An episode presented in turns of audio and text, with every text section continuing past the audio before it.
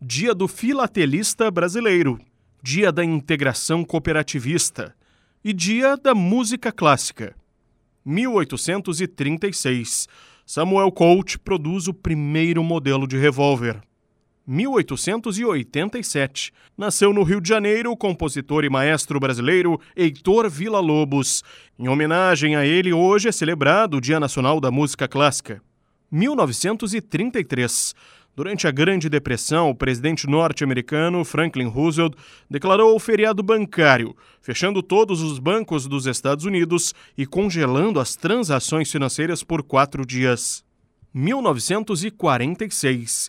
O primeiro-ministro britânico Winston Churchill usou pela primeira vez a expressão cortina de ferro para definir a divisão da Europa em meio à Guerra Fria.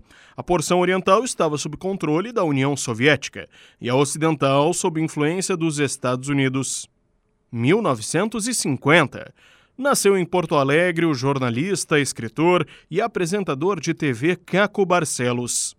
1953 morreu Joseph Stalin, líder político da União Soviética.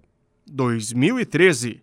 Morreu aos 58 anos Hugo Chávez, presidente da Venezuela. Ele lutava contra um câncer desde 2011, chegou a passar por tratamento em Cuba. Com a edição de Vicente Nolasco, falou Ramon Nunes.